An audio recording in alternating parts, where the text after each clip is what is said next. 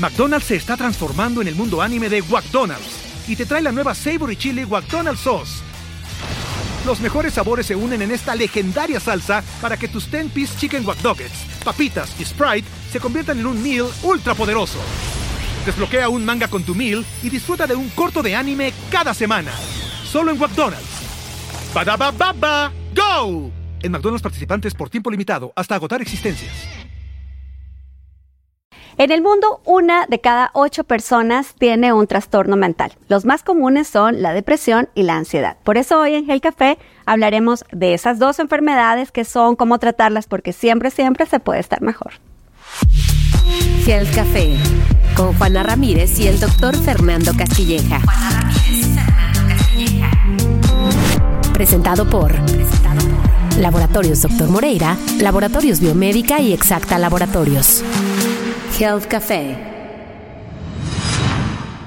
Juana, hoy en día vivimos a un ritmo frenético, impulsados por el tema social, económico, político. Todos tenemos que salir todos los días de la casa con el ánimo de regresar sano y salvo.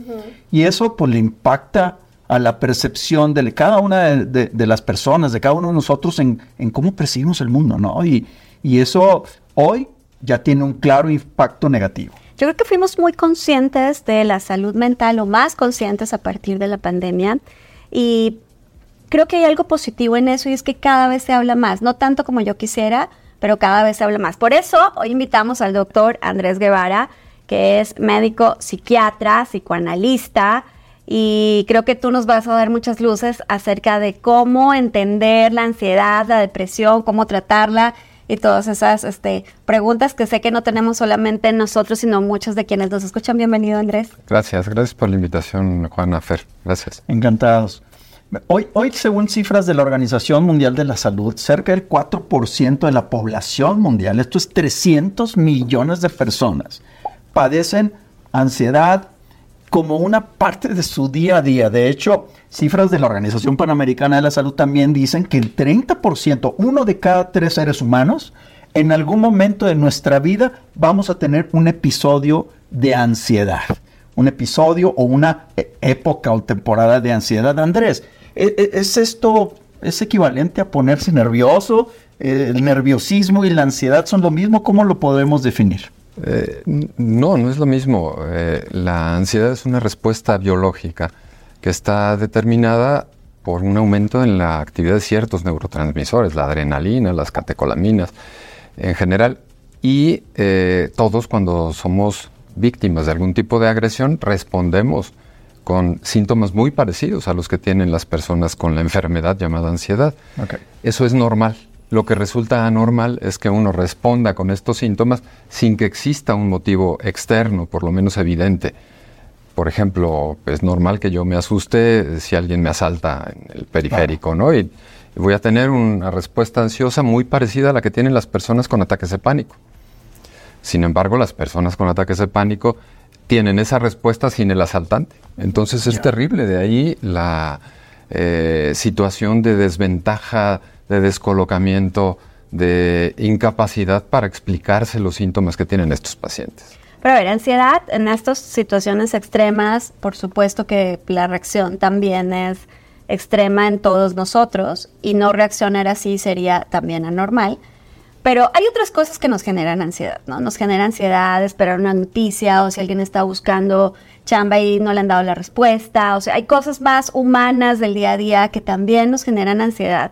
Entonces la pregunta para ti, Andrés, es ¿cuándo sí tendríamos que buscar ayuda? ¿No? Cuando esa ansiedad no es normal, ¿no? Porque el término normal cada vez es más complicado de, usar, pero ¿cuándo es incapacitante o cuándo buscamos ayuda y cómo se trata la ansiedad?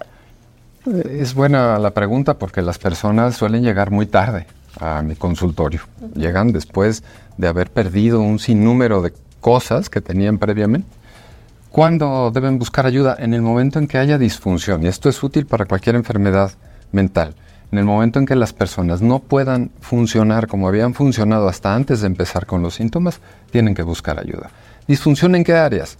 En el área laboral, en lo social, disfunción también en su vida de pareja. con que la persona no se sienta satisfecha o por lo menos en el mismo nivel que tenía previamente, tiene que buscar ayuda. Pero a ver, ayúdame a describir un poco más qué tendríamos que identificar como disfuncional, por ejemplo, en el trabajo. Que la persona falte al trabajo. Eh, fíjense, la primera causa de ausencia laboral por discapacidad, por alguna enfermedad, es la depresión. Y sobre todo la depresión acompañada de ansiedad, que es muy común. La mayor parte de los pacientes deprimidos tienen además ansiedad. Es el primer motivo o la primera causa de pérdida de trabajo por discapacidad en todo el mundo. ¿Cómo se siente la ansiedad? Se siente físicamente. Eh, hay una parte también emocional, pero la primera respuesta ansiosa es corporal las personas tienen este aumento en esos neurotransmisores que generan aumento en la frecuencia cardíaca, aumento en la frecuencia respiratoria. Tienen miedos irracionales también a las alturas, a los lugares cerrados, a viajar en avión, al tráfico en el periférico, por ejemplo. Eh, tienen también eh, una dificultad importante para pensar durante los periodos de ansiedad, para funcionar en lo, en lo cotidiano tienen también disminución en el apetito, por ejemplo, algunos aumentan de apetito y de peso, pero normalmente hay una disminución en el apetito, pueden tener sudoración, pueden tener un montón de síntomas que los médicos llamamos síntomas neurovegetativos, que son síntomas autonómicos que no podemos controlar. La respiración, la frecuencia cardíaca, la frecuencia respiratoria son eh, funciones autonómicas. Estas funciones se ven alteradas, por eso hay personas que con ansiedad tienen síntomas digestivos, constipación, diarrea, náusea, dolor abdominal. Los síntomas son múltiples, ah. pero sobre todo la sensación de que algo malo puede pasar, que sería el síntoma más importante desde el punto de vista psicológico, la sensación de que algo malo puede suceder, el miedo a que me dé un infarto, el miedo a que le pase algo a alguien de mi familia, el miedo a dejar de funcionar de manera permanente, es la constante. Hay una, hay, una cuestión de, temporalidad aquí, porque pues, todos podemos tener una reacción ansiosa ante un evento externo o interno. Me preocupé por algo y, tener algunas horas. Hay un tema de temporalidad, es decir, cuando esta persona persiste con estos síntomas, aunque los reconozca, y pase cierto tiempo, ya está. Así como que búscale ayuda, Sí, por supuesto. Eh, además de la discapacidad, la duración es muy importante. Eh, donde el criterio de duración es más importante es en depresión. Eh, la persona debe estar por lo menos dos semanas con síntomas continuos. Dos semanas. Dos semanas, la mayor parte del tiempo. Si no es así, eh, habría que esperar a ver si esto es solamente una reacción ansiosa temporal, sobre todo si no hay antecedentes previos. Ahora, en otros episodios de Health Café yo he dicho que cuando te sientas mal hay que ir a terapia y cuando te sientas bien también. Eh, pero sobre eso hay primero muchos tabúes sociales, ¿no? De que nadie quiere decir que va al psicólogo menos que va al psiquiatra, porque además se siente como que es más complicado, es más grave la cosa, ¿no? Eh, ¿Tú qué opinas de eso, Andrés? ¿Cuál es tu posición? Eh, afortunadamente el tabú del tratamiento psicológico y del tratamiento psiquiátrico ha ido disminuyendo con los años. Cuando yo empecé a trabajar en esto, la gente lo mantenía en secreto. Hoy en día me ha tocado oír en un café o en un restaurante cómo algunas personas presumen de ir a terapia o de ir al psiquiatra. Dicen, no, yo voy dos veces a la semana y otra no, yo voy tres. O yo voy desde hace tantos años y yo voy desde hace tantos años, abiertamente, donde lo oye todo el mundo. Yo creo que eso es bueno. Eh, lo que decía Juan es cierto, eh, sobre todo a partir de la pandemia, ante la necesidad de ir a tratamiento psicológico o psiquiátrico de las personas que estuvieron encerrados, algunos hasta dos años, hoy se maneja el tema de una manera mucho más natural. Las personas ya no se quedan calladas, buscan eh, por, por, iniciativa propia atención, no esperan a que los refiera algún médico o a que los refiera algún, algún amigo o la pareja, sino que ellos de manera autónoma buscan ayuda. La mayoría de mis pacientes van porque ellos tienen la demanda de tratamiento. Ahora, una pregunta común que nos hacen a los médicos en, consulta general es, ¿voy con el psicólogo voy con el psiquiatra?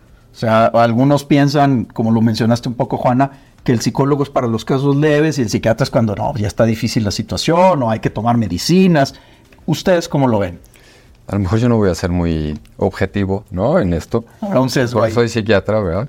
Yo creo que eh, lo bueno es ir con quien sea de entrada, ¿no? Si, si yo me siento mal, ir con quien tenga a la mano y que esté dentro de mis posibilidades, que esté cerca de casa, si es un psicólogo o un psiquiatra. Yo creo que hay que buscar referencias primero, porque este eh, tipo de atención, al tener una alta demanda, ha propiciado de que un sinnúmero de personas sin preparación pongan un consultorio y se digan terapeutas de cualquier tipo.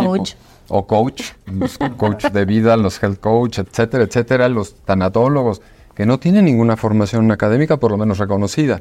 Entonces, sí que vayan con un psiquiatra, con un psicólogo, como ellos quieran, pero que sea una persona eh, que tenga las credenciales, que sea recomendado y que investiguen también con quién están yendo, no con cualquiera, porque si, eh, aunque aparentemente el tratamiento psicológico no haga daño en manos eh, no, no profesionales, digamos, pues sí puede hacerlo. Ahora sí, lo que sí es cierto es el tema de la prescripción médica. Eso sí lo puede hacer, lo, debe hacer solamente un médico y un médico que tenga especialización en psiquiatría. O sea, eso sí es importante porque nuestros colegas psicólogos pueden hacer prescripción de terapia, pero no de fármacos. Pero también creo que es incorrecto pensar que si vas al psicólogo es porque la tienes menos complicada y si vas al psiquiatra es porque ya tienes problemitas. Eh, yo creo que, como dice Andrés, eh, no es fácil además elegir un, un buen terapeuta.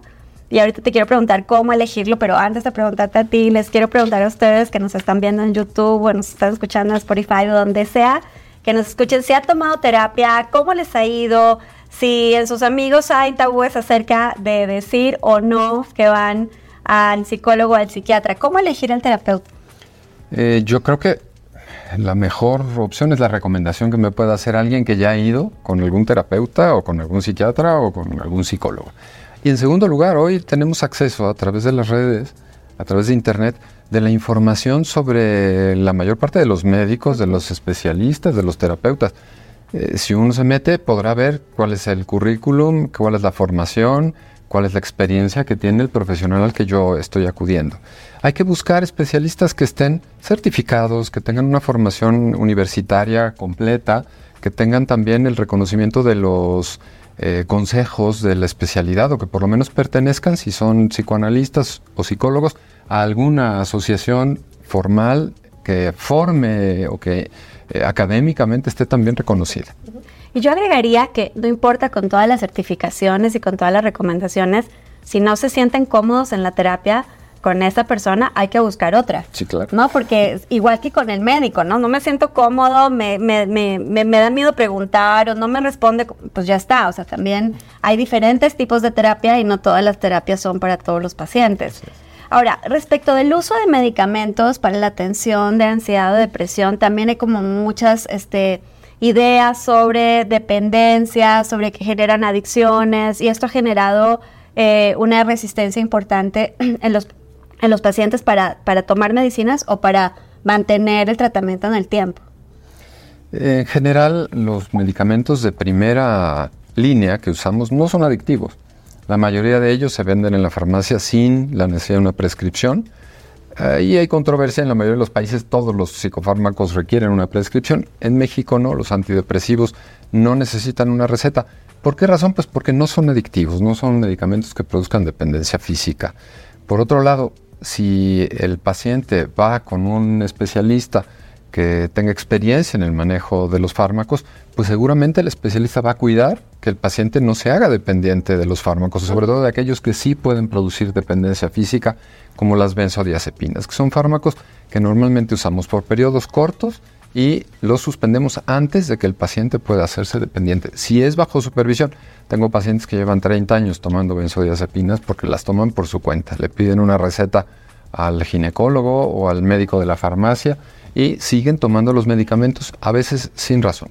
Entonces el riesgo de hacer dependencia tiene más que ver con la falta de atención por parte de un especialista. Hay reconocimiento reciente de que algunos genes podrían estar involucrados en la prevalencia de estas enfermedades o en la aparición de estas enfermedades como la depresión, la ansiedad o cómo respondemos ante, situaciones de estrés. Eh, y, de hecho, en, el, en el conocimiento común la gente dice, no, pues es que la depresión la heredó del papá o del abuelo, ¿no?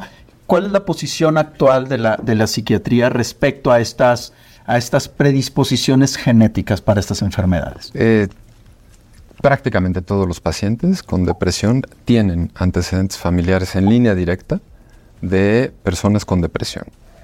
Habitualmente uno de los padres y puede uno identificar la línea por la que vienen los genes.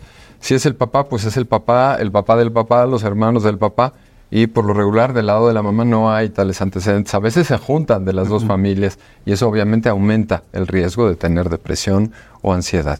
El riesgo de tener depresión si los dos padres tienen depresión, es del 50% aproximadamente. hasta el 50%. Entonces es alto, claro. Está que la predisposición genética a tener eh, cualquier enfermedad mental es muy importante. Oye Andrés, y aprovechando eso, si yo tengo esa predisposición genética porque tengo esa presencia en la familia, ¿hay una forma de prevenir o de intervenir anticipadamente? Desafortunadamente no. Eh, hasta que empiecen los síntomas. Pero alguien que sepa que en su familia hay personas con depresión en línea directa, al menor síntoma tendrían que acudir con un especialista, porque muy probablemente estén teniendo un cuadro parecido al que tuvieron sus familiares. Ahora, definimos muy bien la ansiedad, pero no definimos la depresión. ¿Cuándo la depresión debe ser considerada como un trastorno? En el momento en que la persona reúne ciertos criterios, por lo menos necesita tener cinco síntomas, voy a mencionar algunos de ellos, por un periodo de dos semanas la mayor parte del tiempo. ¿Qué síntomas son estos? Hay dos síntomas cardinales. Uno, la tristeza, eh, así, de subjetiva, el sentirme triste, más allá de lo habitual durante esas dos semanas. Y la otra es la anedonia, es un este, término medio raro, pero lo que significa... el doctor quiso decir fue... incapacidad para sentir placer con cosas que antes me gustaban, ¿no? Si me gustaba tejer, si me gustaba ir al simples, ¿no? Simples el cine, platicar con los amigos, etcétera. Claro, son los dos síntomas cardinales. Los pacientes deben tener por lo menos uno de estos dos. Pero además después tenemos muchos. Ideas de muerte, ideas de minusvalía, aumento o disminución del peso, aumento o disminución en la necesidad de dormir, eh, aumento en eh, la fatiga, por ejemplo, eh, el aumento en la fatiga, aunque el sujeto haga sus actividades cotidianas, se cansa más por ello Indecisión también, aunque no es un criterio diagnóstico, es muy común en las personas con depresión, la falta de arreglo o de higiene personal, entre otras cosas, y en general la disfunción ocupacional o social. Eso serían los criterios. Con cinco de estos sería suficiente para hacer el diagnóstico. Hace poco platicaba con una amiga que perdió a uno de sus padres. Entonces, bueno, si pierdo a uno de mis padres, es normal que me sienta triste y no por una o dos semanas. Entonces, vamos a sentir triste un tiempo, la voy a extrañar o lo voy a extrañar. Y, de repente su esposo le dijo, creo que tienes que buscar ayuda. Ya habían pasado dos meses de la pérdida de su, de su familiar. Eh, y entonces buscó ayuda con un psiquiatra y en efecto estaba en un momento de depresión. ¿Cuándo hacer ese límite entre una situación que naturalmente también me va a tener triste y cuándo tengo que buscar ayuda otra vez? La pregunta que me haces es muy interesante, Juana, porque en los libros incluso hay controversia al respecto, la diferencia entre el duelo normal y la depresión. En alguna época dijeron que alguien que tuviera síntomas por seis meses después de haber tenido una pérdida importante necesitaría tratamiento. A mí se me hace terrible permitir que alguien se sienta muy mal por un periodo tan largo.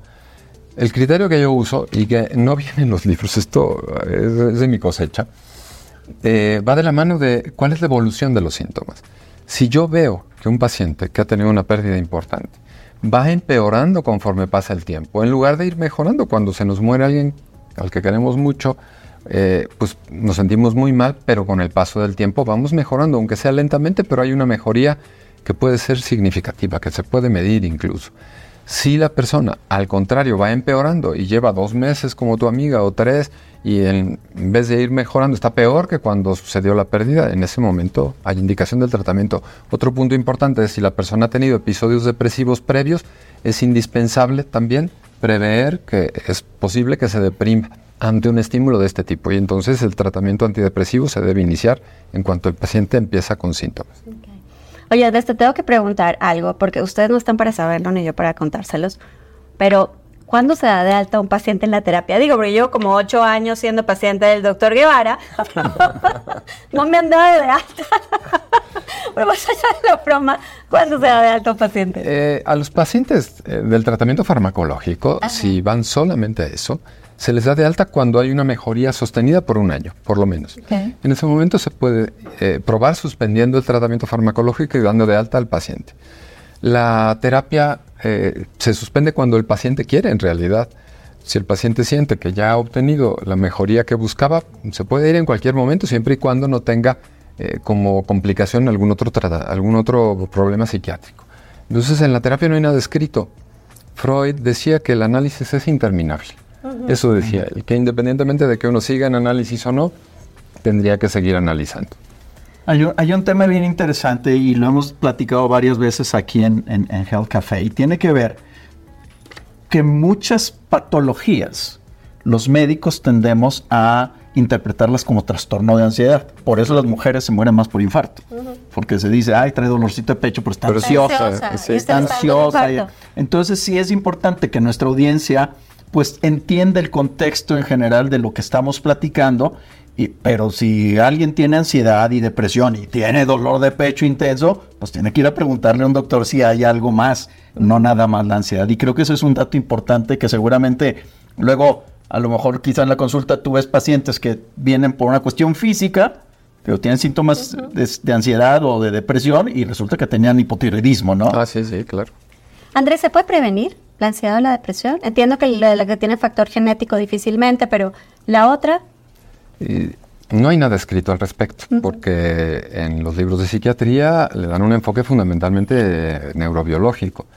Pero yo creo que una persona que tenga una mejor calidad de vida, que busque estar sano físicamente, no solamente desde el punto de vista de la salud mental, que busque afanosamente tener una buena alimentación, hacer ejercicio, tener relaciones sociales productivas, tener una buena relación de pareja, tener algún tipo de actividad ocupacional, además de trabajar, el no trabajar de manera excesiva, yo creo que tiene menos riesgos, ¿no? Insisto, no hay nada escrito porque los enfoques son fundamentalmente médicos en relación a la enfermedad mental. Es igual que, no sé, enfermedades como las neurodegenerativas, pues, pues si hay forma de prevenir que tengas una demencia vascular, por ejemplo, si tienes una buena salud física, una mejor salud física, tratas la hipertensión o la diabetes pero si te va a dar, te va a dar. Yo creo que llevar una mejor calidad de vida lo mejor posible puede prevenir enfermedades. Y, creo que, eh, no sé si están de acuerdo conmigo, pero justo hablando del duelo o de recibir un diagnóstico difícil o de estoy en un proceso de divorcio, como que en estos momentos complicados emocionalmente de la vida, que muchos de ellos podrían ser un factor detonante de otra cosa, pues mejor buscar ayuda para que nos ayudes a sobrellevar esa situación. Y decías tú, la terapia puede tener un objetivo puntual. Y entonces, bueno, ya ha salido este momento de duelo, ya puedo continuar con mi vida y no quiero analizar nada más por ahora, pues ya está y, sigues. Pero, pero es mejor a los pacientes con, con eh, enfermedades como el cáncer, les decimos todo el tiempo, no dejen el apoyo emocional, el apoyo psicológico para después de la quimio. Tómenlo ahorita eh, cuando se van a enfrentar a un reto tan complicado y que seguramente el terapeuta o la terapeuta les puede dar herramientas al respecto. Yo lo que he dicho siempre es que ante la duda de atenderse con un psiquiatra o con un psicólogo, vayan. La duda es suficiente para saber que necesito ir. A lo mejor me va a decir el psiquiatra o el psicólogo, bueno, podríamos prescindir de algún tratamiento, pero es mejor ir como dice Juana, aunque nos digan, no, mira, no necesitas tomar un medicamento, pero a lo mejor algún otro tipo de tratamiento podría ser útil. Bueno, pues creo que así cerramos muy bien este episodio sobre ansiedad, depresión. Andrés, muchísimas gracias por acompañarnos. Al contrario, gracias por la invitación nuevamente. Un placer. Fer, ¿dónde te encuentran? Como Fernando Castilleja en todas las redes. Y a mí ya saben que me encuentran como Juana Ramírez y Juana Ramírez Soyín. Recuerden suscribirse, activar las notificaciones para que no se pierdan ni un solo episodio de Gel Café. Nos vemos el próximo miércoles para platicar de salud aquí en Gel Café. Gel Café. Presentado por, Laboratorios Dr. Moreira, Laboratorios Biomédica y Exacta Laboratorios. Health Café.